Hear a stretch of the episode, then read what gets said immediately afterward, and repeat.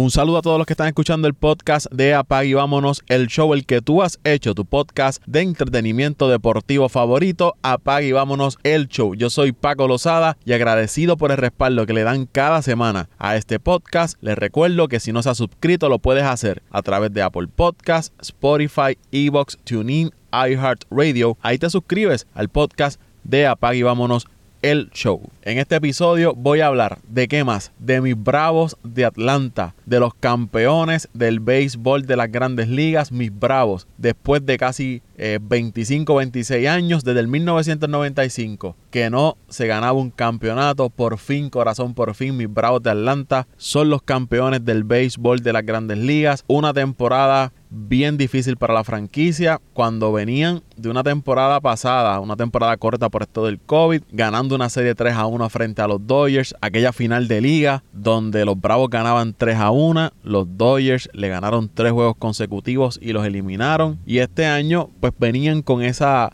con esa espinita, ¿no? Con, con ese sello puesto de Aden. Ganabas la serie 3 a 1, la dejaste perder. Y había que ver cómo los Bravos podían responder la postemporada, pero lo hicieron. Son los campeones de la serie mundial, los campeones del béisbol de las grandes ligas. Así que alegría, alegría es lo que hay para mis Bravos de Atlanta. Esto no fue una temporada fácil para los Bravos. Tuvieron que superar muchas piedras en el camino, comenzando con las lesiones. Estamos hablando que este equipo perdió a quien se esperaba que fuera su mejor lanzador. Mike Soroka. Marcel Osuna primero sale por lesión, después tiene un problema de violencia doméstica que queda fuera del equipo durante toda la temporada. No se sabe cuándo pueda reincorporarse a la franquicia. Ronald Acuña Jr. lo pierden a mitad de temporada, fuera toda la temporada. Ellos perdieron a Travis Diarnaud, su receptor, más de dos meses fuera aproximadamente. Tuvieron que buscar reemplazo en la receptoría que semanalmente usted veía un receptor nuevo en ese roster del equipo de, de Atlanta. Max Free tuvo en la lista de inactivos. Tucker Davison, uno de los novatos lanzadores que subieron, también terminó, que había lanzado bien, terminó en la lista lesionado. Oscar Ainoa, que había estado lanzando muy bien, había dado un poco de estabilidad a esa rotación llena de lesiones. Le dio un, puño a una pared, se fracturó una, mano, estuvo fuera como dos meses de temporada. Eh, a eso Ian Anderson, el otro iniciador, también estuvo fuera varias semanas. So que fue una temporada bien difícil en cuanto a, las lesiones para el equipo. Digo, las lesiones le dan a todos los equipos y, es algo que siempre se ha hablado. Todos los equipos tienen que lidiar con, con lesiones la temporada. Fueron inconsistentes eh, más de la mitad de la temporada. Freddy Freeman no había estado bateando muy bien. Era demasiado inconsistente este equipo. De momento ganaban dos juegos, parecía que enderezaban. Perdían luego cuatro juegos consecutivos. De hecho, son el equipo que más tiempo pasó jugando por debajo de los 500 que termina ganando la, Serie Mundial. Estuvieron 101 días de temporada jugando por debajo de los 500 y se alzaron con el campeonato. Superan a los Bravos del 1914 que estuvieron 90 días y más reciente al equipo de los Marlins de Florida en el 2003 con 72 días jugando por debajo de los 500 y los Nacionales de Washington del 2019 con 67 días cuando estaba terminando el mes de, julio, entrando el mes de agosto, este equipo estaba jugando por debajo de los 500. Lo que les da una idea a ustedes y les demuestra a ustedes que las grandes ligas no es una carrera corta, es un maratón y no es como usted empieza, es como usted termine. Pregúntenle a los poderosos Mets o los pobrecitos Mets de Nueva York, que estuvieron liderando la división toda la temporada y llegaron a mitad de luego de la fecha límite de cambio y ese equipo se, se cayó. Filadelfia igual. Y eso benefició también al equipo de Atlanta. Aprovechó el desastre que fueron estas dos franquicias al final de, de temporada para entonces llevarse la división. Y miren qué importante fue ganar la división para Atlanta. No importa que ganó una división con 88 victorias, el peor récord entre los 10 equipos que clasificaron a la postemporada. Es que haber ganado esa división le dio ventaja local frente a los Dodgers en la serie de campeonato porque los Dodgers fueron como wild card y por eso Atlanta terminó jugando como local en esa serie de, los Dodgers. Así que fue bien importante que Atlanta lograra entrar a la postemporada mediante eh, división y no por, por wild card. Aún con todos esos problemas que tuvo Atlanta, vamos a hablar más adelante de los cambios que hicieron, ganaron el 66.2% de todos sus juegos, incluyendo la postemporada después del mes de agosto. O sea que el equipo más caliente, uno de los equipos más calientes de todas las grandes ligas después de agosto fueron los Bravos de Atlanta. Cuando estos pierden a Cuña, cuando pierden a, Osuna, eh, Cristian Pache también estuvo fuera por lesión. Primero tuvo problemas a la ofensiva, luego se lastimó, fue enviado a AAA, se mantuvo en AAA. Ender Inciarte también tuvo problemas, terminaron dejándolo libre. En un momento este equipo llegó a tener en sus bosques, sus guardabosques eran Guillermo Heredia, Abraham Almonte, Orlando Arcia, estuvieron tratando y buscando, insertando jugadores que pudieran detener momentáneamente o aguantar al equipo en esos momentos en que sus guardabosques estaban todos fuera. Ahí es cuando su gerente general no decidió quitarse, a diferencia de muchas franquicias que cuando están a mitad de temporada y la franquicia está por debajo de los 500, las posibilidades de ir a postemporada son mínimas, deciden vender jugadores o cambiar jugadores en la fecha límite de cambio. Atlanta hizo todo lo contrario. La gerencia apostó al talento que estaba ahí en el equipo, que by the way es uno de los mejores infield que tiene el béisbol de las grandes ligas. Entre Freeman, Alvis, Swanson y Riley, cada uno conectó sobre 25 cuadrangulares. Swanson se quedó a 3 de llegar a los 30 y hubiese sido, eh, si no me equivoco, el primer grupo de infielders en que todos, primera, segunda, tercera y campo corto, conectan 30 cuadrangulares o más. Y defensivamente son de lo mejor que hay en el béisbol de la grandes ligas. Pues el gerente general decidió, en lugar de vender jugadores, traer jugadores. Adquirieron a Jock Peterson del equipo de, Chicago por un novato de clase A. Trae a Jorge Soler, trae a Di Rosario y trae a Adam Duval. Dos bateadores zurdos, dos bateadores derechos. Y aquí, en vez de hacer una movida quizás grande, un nombre grande, un pelotero superestrella que pudiera ocupar el espacio de Ronald Acuña, Atlanta lo que hizo fue miren, yo voy a traer estos cuatro guardabosques que entre los cuatro se van a complementar bien, le van a dar más alternativas al dirigente a la hora de los macheos y voy a tratar de llenar los huecos dejados tanto por Osuna y por Acuña. Y así fue. Si ustedes miran al equipo de Atlanta, todos los juegos, uno de estos jugadores, Soler, Rosario, Duval o Peterson, aportaban a las victorias del equipo. Un día jugaba uno, otro día jugaba otro, y así se mantuvo el dirigente. Y como les digo, en un partido uno aportaba, en otro partido aportaba el otro. Y eso ayudó a que este equipo de Atlanta pudiera mantenerse, ganar la división y hacer lo que hizo en postemporada. Importante también lo que trajeron a, al camerino, la energía que inyectaron, esa vibra de, ganadores, cambiar la mentalidad del equipo que quizás se había caído un poco cuando perdieron a Ronald Acuña. Y lo que se habla es que en ese momento cuando Acuña sale lastimado, la mentalidad en el camerino era, bueno, será el próximo año, el año que viene los cogemos, el año que viene cuando Acuña esté de vuelta. No, no, cuando llegó Peterson, que ya es campeón de la, había ganado campeonato con los Dodgers, cuando llegan estos jugadores nuevos, cambia la energía en el camerino, cambia el ánimo, comienzan a ver las cosas de un más positivo, comienzan a creer más en los jugadores que estaban ahí y entendieron el mensaje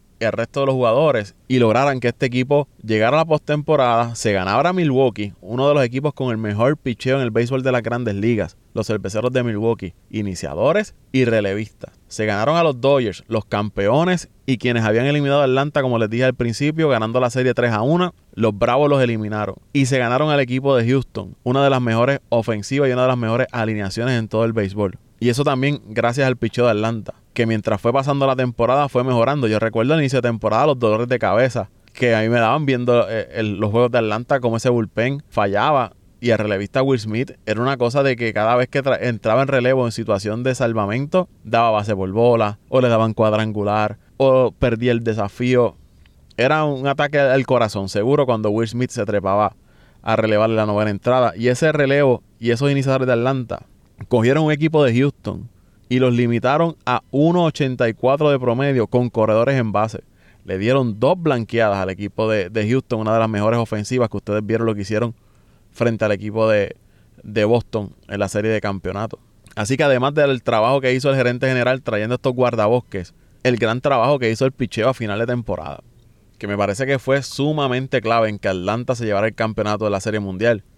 Porque tenías tres iniciadores buenos, Morton, Fritz y Anderson. Y el relevo se transformó, se convirtió en uno de los mejores relevos del béisbol de las grandes ligas en la postemporada. Y es, fue bien importante el trabajo que le hacían los iniciadores. Porque si ustedes miran los otros equipos, los Dodgers tuvieron problemas en cuanto a los iniciadores. Busque cuántos juegos de bullpen tuvo que tirar los Dodgers. Los Astros, cuántos juegos de bullpen tuvo que hacer contra Boston y cuántos juegos de bullpen tuvo que hacer con, contra los Bravos. Y que Atlanta tuviera al menos tres iniciadores en Anderson, Fritz y Morton fue para mí clave en la obtención de ese campeonato. Y ellos perdieron a Morton en el primer partido de la Serie Mundial. Que vieron cómo en ese quinto juego se supone que lanzara a Morton y Atlanta tuvo que recurrir a un juego de bullpen. Y muchos decían, se le fue aquí eh, la serie Atlanta, porque ese juego fue en Atlanta, van a ir a Houston y ahora se le va a complicar la situación. Pero entonces Fritz en ese sexto juego, que no había tenido dos salidas buenas consecutivas, tiró un gran partido de seis entradas, a diferencia de Houston, que sus iniciadores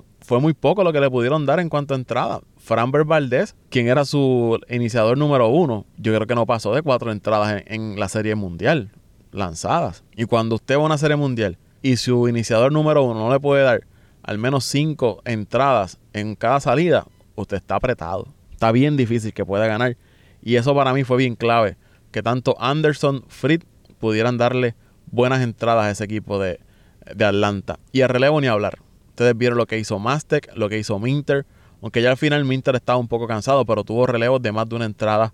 Lo que hizo Luke Jackson, a pesar de aquellas dos eh, entradas malas contra el equipo de los Dodgers. Y lo que hizo Will Smith, que como les dije, que era un dolor de cabeza durante toda la temporada, en postemporada se transformó. En 11 entradas, dos juegos ganados, 6 juegos salvados y no le anotaron carrera. La efectividad perfecta para Will Smith. Usted no puede perder así. Ay, se me olvidaba. A veces en el deporte, además de talento, calidad, usted necesita un poco de suerte. Tener la suerte ahí que, que la acompañe. Y digo esto porque Atlanta perdió a Jorge Soler en la serie frente a los Dodgers por COVID-19. No pudo jugar en esa serie.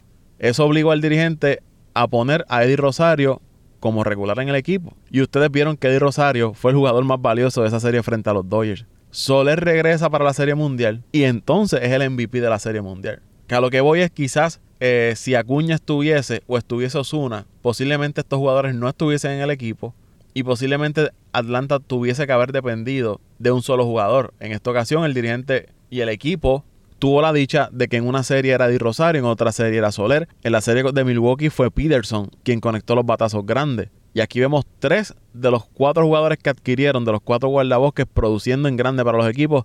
Y Duval, que quizás no tuvo unos grandes números, pero en la serie mundial conectó unos cuadrangulares importantes para los Bravos. Y, remolcó, creo que me parecen seis carreras de un Grand Slam. Así que a veces no es acumular estas superestrellas, es tú llevar a tu equipo los jugadores necesarios que encajen con la cultura, que encajen con la química del equipo. Y esos son los que te ayudan a conseguir victoria. Y eso fue lo que hizo Atlanta, eso fue lo que apostó Atlanta. Yo tengo mi estrella que es Freddy Freeman. Tengo mi estrella en ascenso que es Austin Riley. Mi estrella establecida en segunda base que es Ozzy Alvis. Mi otro buen jugador en el campo corto, que quizás para muchos está underrated, que es Swanson. Porque quizás ofensivamente en cuanto a promedio no ha sido consistente, pero defensivamente es de lo mejor y tiene poder pues ya ellos tenían ese core, ese núcleo, estaba ahí. Era cuestión de traer estas piezas ante la baja de Acuña, ante la baja de Osuna, que complementaran esos jugadores que tú tenías ahí y que levantaran el ánimo del equipo que estaba ahí, eh, que había caído con la salida de Osuna, con la salida de, Acuña. Era estos jugadores que despertaran a ese gigante dormido que eran los Bravos de Atlanta. Y en esa parte me parece que Peterson fue vital. Cambió esa energía en el, camerino, eh, se convirtió en uno de los jugadores favoritos en la, en la franquicia. Los fanáticos locos con Peterson. Trajo esto de las modas de, de los collares de perlas, pintarse el pelo rubio. En las redes sociales bien activo todo el tiempo. Cambió, cambió la energía, cambió el ánimo en, el equipo. Luego de Rosario lo que hizo en la serie frente a los Dodgers. Se convirtió también en uno de los favoritos de los fanáticos. Ya para irme, no quiero hacer este podcast demasiado de largo. Fueron tantos factores, tantos pequeños detalles que contribuyeron a que Atlanta se llevara la Serie Mundial. Se los digo, yo que estuve, que es mi equipo, toda mi vida ha sido mi equipo de las grandes ligas y me he molestado con ellos, los he criticado, me han sacado por el techo, me han dado dolores de cabeza, dolores de pecho, pero siempre ha sido mi equipo y los he visto eh, durante años, desde los tiempos de Javi López, desde los tiempos de Fred McGriff, de Chipper Jones, eh, los tres caballos Maddox, Smalt, Glavin, eh, Woolers, que era relevista. Desde esos años, desde los 90 para acá, he sido seguidor de los Bravos. Y estas temporadas he visto, eh, aunque ha sido un equipo que ha ido a postemporada, pero he visto cómo la han pasado. Y esta temporada era una temporada que ya en mayo, junio, yo decía, esta temporada se, se va a ir. Esta temporada va a ser una, una temporada perdida. Luego llega la, la, lesión de Acuña. Yo dije, aquí se chavó esto. Aquí este equipo se va a eliminar y hay que esperar entonces el año que viene. Pero a diferencia de, mí, como muchos fanáticos, la gerencia creyó en el equipo, creyó en el núcleo que tenía de jugadores y apostó a, ellos. Le dio respaldo. Los dueños del equipo también le dieron la flexibilidad económica al gerente general para poder traer a estos jugadores. Ah, y ellos añadieron al relevista Richard Rodríguez, que aunque no estuvo en el roster de postemporada, cuando lo trajeron en cambio hizo un buen trabajo también en relevo que estabilizó ese relevo de los Bravos de Atlanta. Así que pudiéramos estar bastante rato hablando de mis Bravos de Atlanta, de lo grande que fue esta, esta temporada y lo contento que estoy por ese campeonato que consiguieron. Ya en los próximos episodios llegarán los muchachos y hablarán, si es que quieren hablar, porque deben estar mordidos, especialmente los seguidores de los pobrecitos Mets de Nueva York. Pero yo estoy de fiesta, yo estoy de alegría, seguiré disfrutándome este campeonato que tantos años he esperado y por lo menos hasta la próxima temporada, hasta que no haya un nuevo campeón en la Serie Mundial, los Bravos de Atlanta seguirán siendo los campeones del béisbol de las grandes ligas y como dijo su dirigente, seremos campeones para siempre.